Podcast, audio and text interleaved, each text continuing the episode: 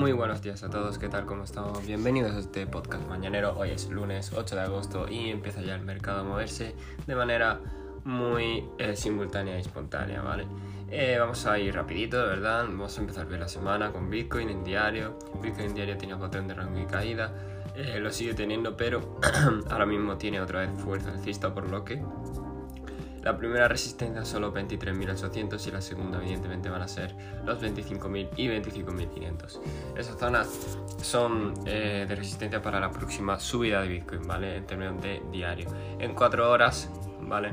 En 4 horas sí que tenemos una rotura de un rango alcista, la verdad, Tenemos fuerza alcista, la verdad, así que no veo ningún motivo por el que eh, nos sigamos subiendo. Como ya dije, 23.800 resistencia, 25.000 y 25.500. Próxima resistencia, aparte de rellenar las velas de absorción del diario. Vamos al semanal. El semanal eh, depende de cómo cierre esta semana. Si cierra tal cual como está, podríamos tener un rebote alcista en diario, es decir, ir a los 30.000, 30 y pico mil, para luego seguir cayendo en el semanal, ¿vale? Perdón, es todo esto en el semanal, hablo. La EMA 55 en el semanal está en 34.000, pero eh, aún tiene que girarse más el ADX y eh, tiene que cerrar la vela semanal para confirmar, por lo que vamos a ver cómo lo hace, porque también tenemos la EMA de 10, a ver si la pongo un momentín, por favor.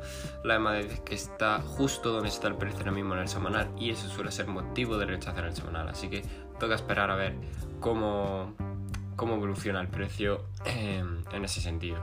Muy bien, eso por parte de Bitcoin. Ethereum está de la misma manera, todas las altcoins están eh, de la misma manera, ¿vale? Así que voy a ir rapidito a por los índices. Eh, vamos a por los índices en diario, ¿vale? En diario seguimos con fuerza altista, no veo nada, nada más. Lo que pasa es que no están subiendo de una manera tan escéptica, ¿vale?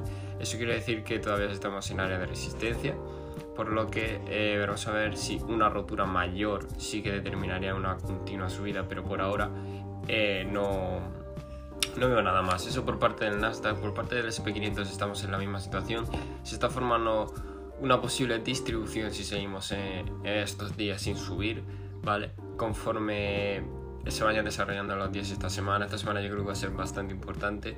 Y si no, esta semana a principio de la que viene para los índices, para determinar una estructura ya clara en el precio.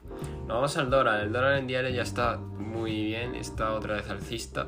Por lo que, bueno, depende de la vela de hoy, pero prácticamente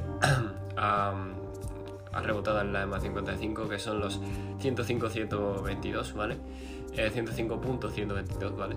Y ahora está otra vez haciendo eh, su rebote alcista. No vamos por el oro, el oro que tenemos en diario. Eh, rechazo de la EMA 55 por ahora no, ¿vale?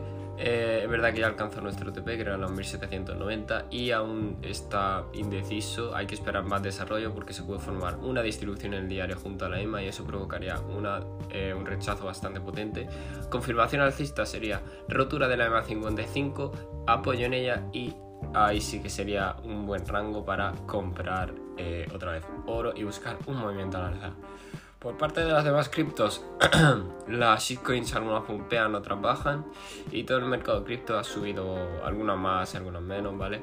Pero ha subido un 2, 5, entre una media del 2-8%, ¿vale? Ha subido las altcoins, ¿vale? Algunos más, como un 100%, los casos especiales y, poco más, la verdad, no hay mucho que comentar. Se ha por fin levantado un poquito el mercado y veremos a ver qué nos depara mañana. Nos vemos en el siguiente podcast. Recuerda que esto no es consejo de inversión ni nada parecido, ni, ni consejo de, de inversión financiera. Así que mañana nos vemos.